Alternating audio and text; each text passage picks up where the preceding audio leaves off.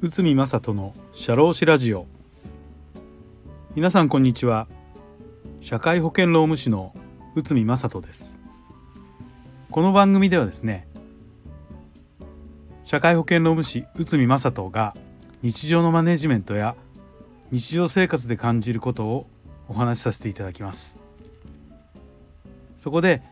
ダメな上司にならないためのお話やハラスメント対策で気をつけることなどちょっとしたお悩み解決になることをご紹介いたします。はい、えー、今回2回目ということで、えー、と引き続きですねこう日常の中で行われているマネジメントについて取り上げたいと思うんですけどまあマネジメントの基礎というのはコミュニケーションという話を前回させていただきました。上司と部下まあいわゆる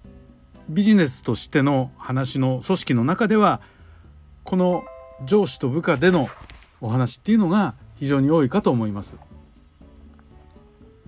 で昨今ですねやはり時代の流れとともにこうマネージャーさん上司の方が非常にこう生きにくい時代になってしまったという話をよく現場でお伺いします。まあそのポイントとしてはやはり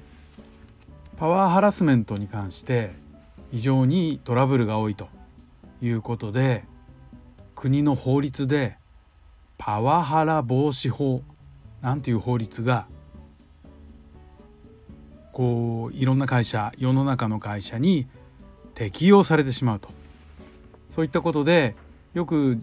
マネージャーさんまあ社長さんもおっしゃられることも多いんですけどお話しされることも多いんですけどどういったことがパワハラになるのか？どういったことがパワハラにならないのか？非常にこう叱ると指導のラインが難しいという話を現場でよく聞きます。まあそういったことでですねあのー、ポイントとしましてはまず上司やマネージャーの皆さんがこう部下に好かれようとするっていう風になんかこう単純に考えちゃう。それがパワハラ等の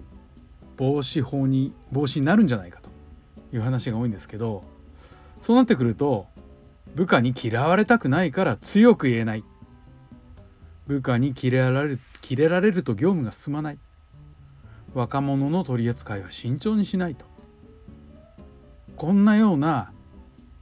言葉をよく聞きます。確かに上司といえども部下に対して気を使うことはとっても重要なことです。しかしその部下の皆さんの態度を気にしすぎるあまり部下に対して何にも言えなくなってしまっては業務が滞ってしまったり予定通りにいかなくなる。そんなこともありますしまだ業務スキルな業務スキルが未熟な部下の方がいらっしゃった場合やり方や心構え不具合での対処をこう上司の皆さんは自分の経験を交えて伝えた伝えていかなければなりません。だってそれが仕事ですよね部下を育てるっていうのは非常に重要な上司のお仕事の一つですだからそういったことを逆にですねああこういうこと言いたいんだけどこういうものを伝えたく伝えなくちゃいけないんだけどと言いながら話ができないとなるとそれは部下教育部下指導を放棄しちゃったことになります。まああのいろんな場面があると思うんで部下に対して厳しい言葉を伝えたり感情的になってしまったりといろいろあるでしょう。まあでもそこを避けていては部下指導そのものができなくなっちゃいますいい人に見られたい好かれる上司になりたいこれは誰もが思うことですねしかし上司が会社から求められているのは部下をこう使って業務をこなして収益を上げることです。好かれる上司になったからといっても上司としての評価には実は関係ないですよね。ちょっと厳しいこと言いますけどやはり結果を出してこその上司の存在価値があるのです。そう考えると部下の